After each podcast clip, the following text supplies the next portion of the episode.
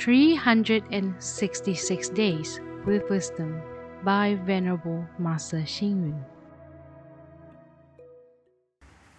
October 21st. Sense of humor is wise and far-sighted.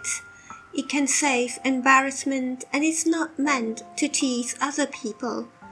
Being comical is wisdom, as it is humorous comments to tease ourselves and is not meant to be sarcastic to other people. A sense of humor is the source of bliss in human interaction, just like a lubricant to help machines run smoothly.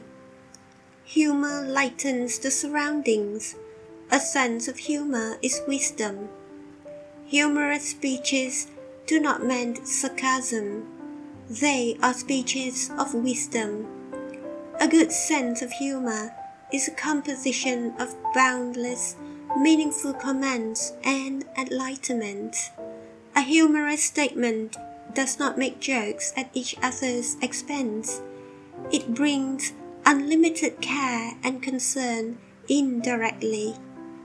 Humorous statements can cleanse the soul like the clear mountain spring. It is also like clouds in the sky, free and unobtrusive.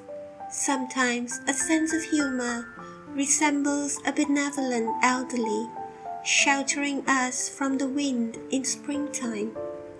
Humorous speeches are full of thoughts of love. In this modern era, the interaction with people requires humor with wisdom. The people need to be educated on the rights and wrongs.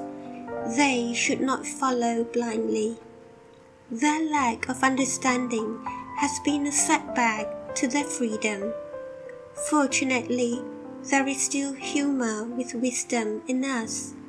A humorous statement with much wisdom can brighten our soul and spirit like the solar energy from the sun. Read, reflect, and act. A sense of humor can be an enlightened spirit, full of wit, liveliness, and depth. Please tune in same time tomorrow as we meet on air.